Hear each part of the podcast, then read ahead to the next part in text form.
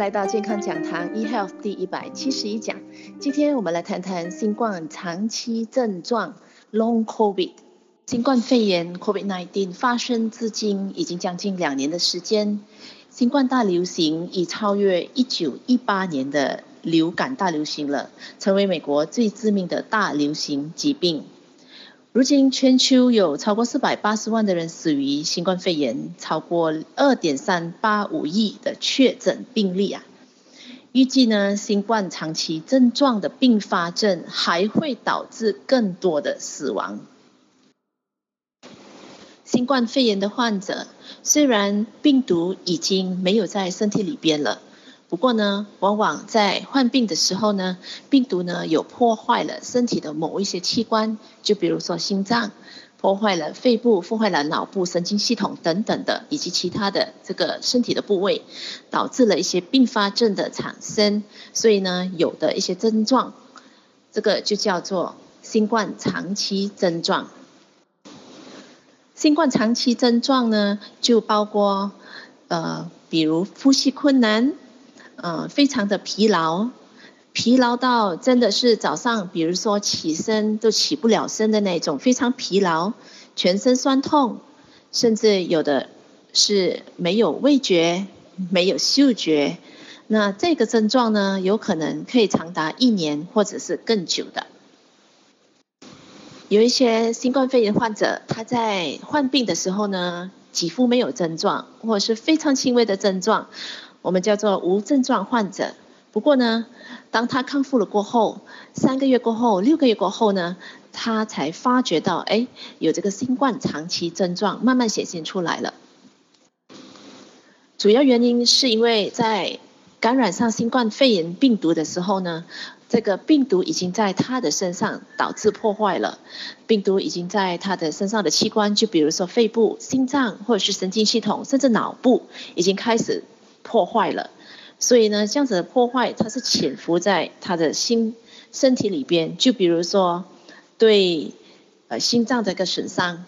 心脏的损伤会导致我们的心脏慢慢的发炎。所以当心脏慢慢在发炎的时候呢，有可能病患者是没有感觉得到的。不过呢，那个损伤、那个破坏，随着这个病患接着的这个生活的起居饮食。看有做什么东西，让我们的抵抗力随着这个病患他接下去的起居饮食，是不是有让体抵抗力提升，有让身体的修复功能变得更好，或者是他还是照常以前的这个生活习惯、饮食习惯，完全没有做任何的改变，所以他身上的这一些的并发症，我们讲新冠长期的这个症状呢，就会越来越严重。这个 Long COVID 新冠长期症状的患者呢，基本上呢，据科学据统计的话呢，二十七点五八千的病患，他是没住院的这个患者，他有这个 Long COVID 的这个症状，五十八千的住院患者呢，也会有这个新冠的长期症状，就是说，虽然他已经康复出院了，不过呢，五十八千的已经在医院。好，接受治疗的患者呢，基本上都会有这个新新冠长期症状的，就是有这个后遗症的。一旦有新冠长期症状的患者的话呢，其实绝对不可以掉以轻心，因为如果让这个症状继续的持续，不加以理会的话呢，其实呢，在六个月内，死亡的风险呢会增加五十九巴仙。据报道显示啊，纵使是无症状的新冠肺炎患者，有五十八先的这个无症状的新冠肺炎患者，他在 CT scan 他的肺部的情况之下，也会出现好像磨玻璃影的这样子的一个景象出现。呃，意思是说，他的这个肺部照下去是非常的受损，非常非常的严重的，他就像吸了三十到四十年烟的老烟疮的一个肺部的情景啊。所以这样子的情况之下呢，对他的肺活量，对他的肺功能呢是非常严重的受损的。七十八%的康复者呢，也会出现心脏的异常，虽然呢没有。症状的患者，他有可能都会有心脏受损的一个情形。同时呢，研究显示，新冠肺炎病毒呢还会损害我们的胰脏细胞的功能，导致糖尿病的发生。所以，有的新冠肺炎患者虽然在患病的时候没有症状，或是症状非常轻微，以为隔离过十天、十四天过后就没事情。不过呢，过不久过后呢，哎，不小心，为什么无端端的会验到血糖过高了，会验到心脏功能出现了问题障碍，或者是肺部的功能，或者是比较容易感染上一些肺炎，啊，呼吸不顺畅等等的。其实呢，这些都是新冠长期症状，已经从他感染疾病的时候，已经在身体里面开始在破坏了。其中一个新冠长期症状呢，就是包括心肌发炎、心脏的肌肉发炎。当心脏的肌肉在身体里面发炎的时候呢，病患是没有感觉的，他感觉不到的。所以呢，久而久之，比如说三个月、六个月过后，如果他的心脏的肌肉持续在发炎的情况之下呢，所以呢，心脏的这个能力它是会减弱的。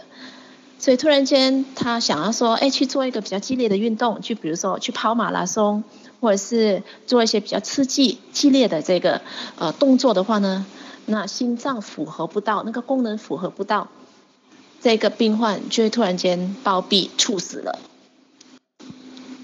所以往往我们会听说一些新冠肺炎病患出院了、康复了。几个月后突然间猝死的这个案例，往往呢都是因为新冠长期症状所引起的。所以今天我们有了这个新冠肺炎的这个患者，绝对不可以掉以轻心，说，呃，隔离了过后没有了症状，自己没有感觉，那我们就觉得说，哎，自己是完全已经康复了，绝对不是的，一定要好好来调理身体，要加倍的。提升身体的这个修复功能、抵抗功能啊，因为呢，在里边的并发症还多的是呢。所以今天我们不能用自己的感觉来判断自己已经健康了吗？至少至少，一个病患者他必须去拍他的呃 CT scan，呃拍他的肺部的、心脏的他的 CT scan 来确定一下到底身体的这个状况、器官的状况、它的破损的情形。所以呢，在三个月后、六个月后再去拍一个片子，去确定一下到底自己身体的康复的情形有没有更加的进步了，还是原地踏步，还是变得更加的退步了。同时呢，不管今天我们是不是病患者，预防肯定胜于治疗啊。营养免疫学永远教育我们：今天只要我们的免疫系统是健康、是健全平衡的，我们的身体就可以抵抗所有的细菌病毒，我们就不会让细菌病毒这么容易的有机可乘来侵入我们的身体，让我们得到新冠肺炎。当然，一旦如果真的不幸感染上新冠肺炎的朋友的话呢，一定一定要即刻的让自己的免疫系统抵抗力给平衡健康回来，这个才是上策。因为一旦免疫系统是强壮过我们身体的这个受损以及继续破坏的这个能力，我们的身体有一个治愈的能力，我们的身体的修复细胞，它会把破损的我们的肺部。哦，我们的心脏方面，我们的各个的系神经系统等等，有一个修复的功能，希望它修复的功能快过我们的身体破坏的功能，那我们的身体的健康才会进步回来啊。所以今天健康不是等待，健康是行动，每天要做好四大养生文化。要吃超过十五种类不同种类的完整性的蔬菜水果。那植物本身呢，需要富含多糖体、高抗氧化剂以及高植物营养素为主。同时要做好运动啊，有平稳的心情以及良好的睡眠品质，这样子的一个四大养生文化，每天一定要做好，我们才可以平衡我们的免疫系统。在 Rhapsody 里面有高抗氧化剂以及高植物营养素的这个成分，有仙人掌有花旗参在里边，所以呢，它很快速的可以提升我们的免疫功能，可以提升我们的消炎以及修复的功能，以及让细胞再生的功能。同时呢，在 immunity 就是菌菇里边呢，有很高成分的多糖体的营养在里边，它是可以迅速的提升我们的自然杀手细胞的功能，我们的抵抗功能，把细菌以及病毒呢，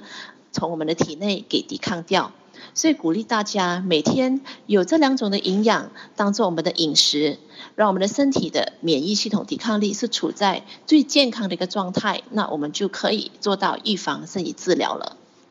今天健康讲堂一百七十一讲，新冠长期症状 Long COVID 的课题就跟各位分享到这边，我是您的营养美学讲师 Sydney。